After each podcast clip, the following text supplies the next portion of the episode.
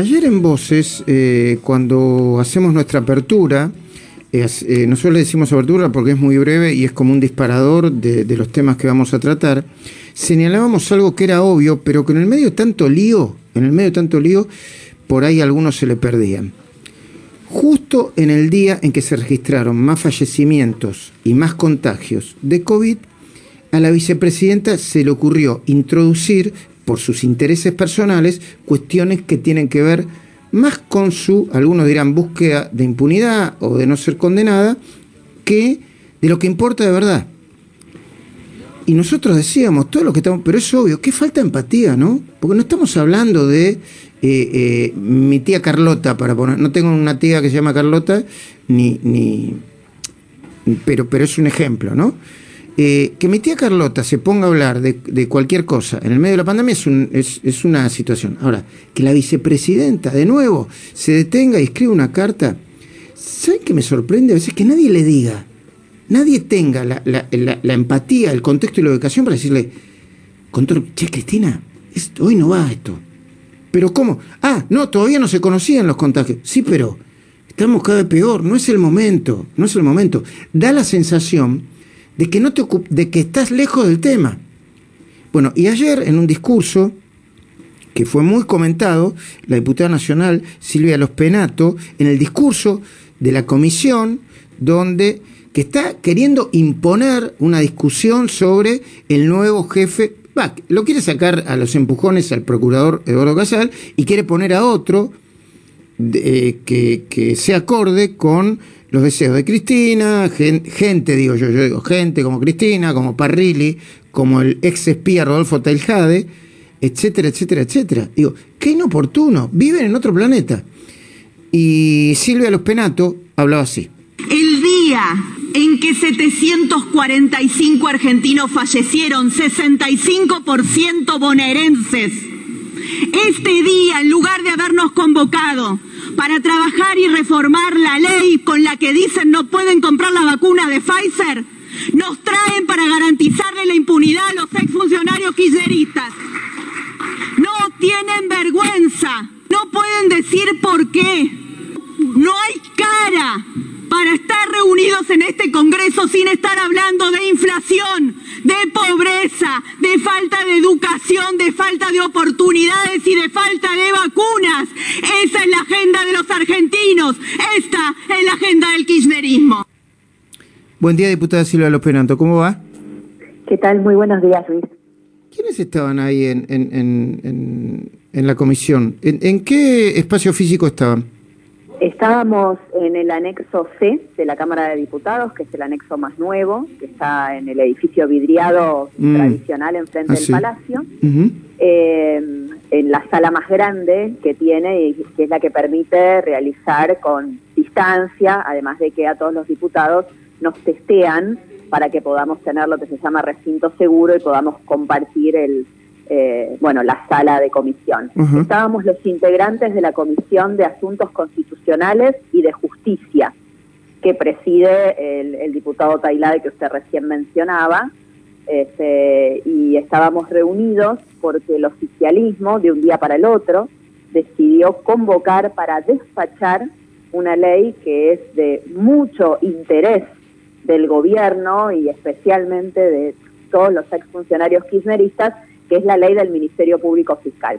Una ley que es de interés de ellos y de nadie más, ¿no? Porque al resto de la ciudadanía nos preocupan otras cosas. ¿Qué respuesta eh, recibió o recibiste, diputada, después de, de las palabras que pronunciaste y que acabamos de escuchar? Bueno, la, respuesta de- del oficialismo es de mucha agresión, pero en eso estamos acostumbrados, lamentablemente, digamos, a, a la agresión, que yo creo que en cierta medida tiene que ver con la incapacidad de poder explicar algunas cosas, ¿no? El, eh, el gobierno no puede explicar todavía, después de tantos meses, por qué perdió la oportunidad de comprar 14 millones de vacunas a un precio preferencial que le ofrecía Pfizer. No lo pueden explicar. Hemos eh, emitido infinidad de pedidos de informes. Cuando vinieron los ministros, tanto Ginés González García como Carla Bisotti, les preguntamos y no pueden explicarlo. Y esto es muy grave. porque son 14 millones de personas, o la mitad si usted quiere con las dos dosis, que perdieron la oportunidad de estar inmunizados hoy por una negociación. Perdón, diputada, diputada, lo que eh, en el medio de todos los datos, yo personalmente, lo que no es tampoco ninguna ninguna sorpresa, puede ser que se me escapen muchos datos, no sabía que la vacuna de Pfizer venía a precio preferencial. Sí, eso es lo que, eh, bueno, eso es lo que trascendió, ¿no? Que eh, al haber participado la Argentina en el ensayo clínico tenía dos beneficios el acceso primero, digamos, a las eh, primeras dosis de la vacuna y además a un precio preferencial. Con lo cual, la, no se entiende, no quedó claro jamás por qué no se cerró esa negociación. Y no lo pueden explicar, no se entiende porque no lo explican. Y, y además, un, un, montón de otras situaciones, ¿no? Estamos viviendo en la Argentina, conviviendo con cepas de todo el mundo, después de haber tomado la decisión de pasarse todo el verano con el aeropuerto de Seiza sin testeos. Todo el verano, con gente entrando y saliendo de la Argentina, visitando distintos países del mundo y volviendo a la Argentina sin un solo testeo en el aeropuerto de Seiza, porque los testeos se pusieron en marzo recién. Y además se pusieron con, sabemos, con todas las dudas que tenemos en relación a la empresa eh, dirigida por dos monotributistas que contrataron, con lo cual es probable que además esos deseos, y eso tendrá que decirlo la justicia, ni siquiera eran buenos deseos cuando se pusieron, pero hubo una decisión por omisión del gobierno de controlar el ingreso de las personas que venían sin testearlas. Mire, usted tal vez tenga recuerdos que durante todo el verano, la única que testeaba a sus a la gente que volvía era la ciudad de Buenos Aires. Sí, Pero sí. volvía de se decía, ¿a dónde va?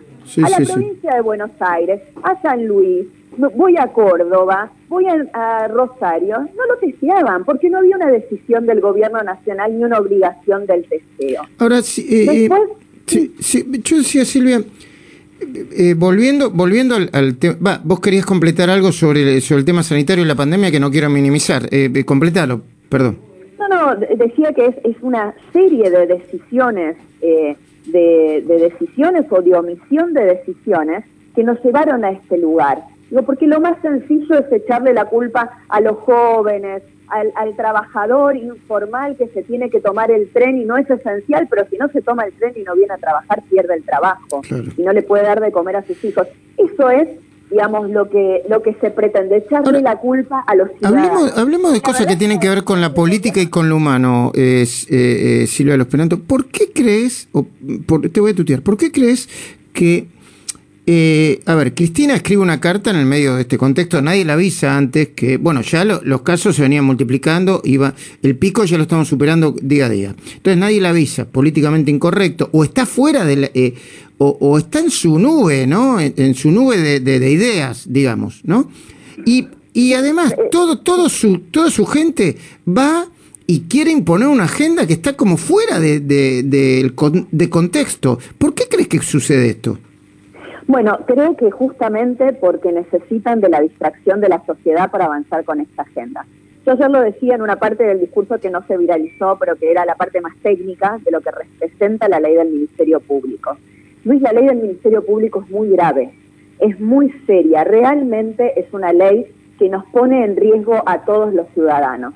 Es una ley que quita absolutamente la independencia de no solamente del Procurador General, sino de todos los fiscales en la Argentina. Nadie va a poder, si esta ley avanza, investigar al poder. Pero no solamente el Ministerio Público se ocupa de la corrupción. El Ministerio Público se tendría que ocupar, por ejemplo, de perseguir el narcotráfico. Digamos, en muchos narcoestados, una de las primeras cosas que, sucedió es justamente el relajamiento de quienes tienen que perseguir, el relajamiento, la cooptación de quienes tienen que perseguir que no avance el narcotráfico en las fronteras, ¿no? Nosotros hemos tenido noticias en los últimos días nuevamente de enormes cargamentos que llegan a Europa cargados de droga que atravesaron toda la Argentina.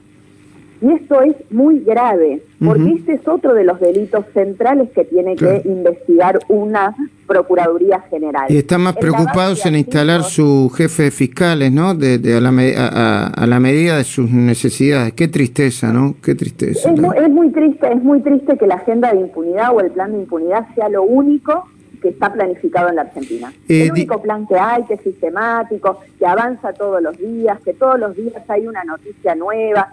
Yo lo, decía ayer, desde que la Oficina Anticorrupción abandona las querellas de corrupción en la Argentina. Son todas cosas que van pasando con la vorágine, con la falta de empleo, con, con tu... Cuando baje la marea, pero cuando cuando baje la marea van a volver, diputada, ¿eh? van a volver. Esto no no no se puede mm, tirar la tierra bajo la alfombra y, y, y, hacer como que todo sigue igual. Diputada, me quedaría hablando con vos este mm, mm, más tiempo. Es importante, Luis, que, que no dejen de visibilizarlo los medios, porque él digamos, la idea de ellos es que en el medio de esta angustia social donde la gente está preocupada por sus verdaderos problemas, estas cosas pasen y estas cosas no tienen que pasar porque las consecuencias las vemos después.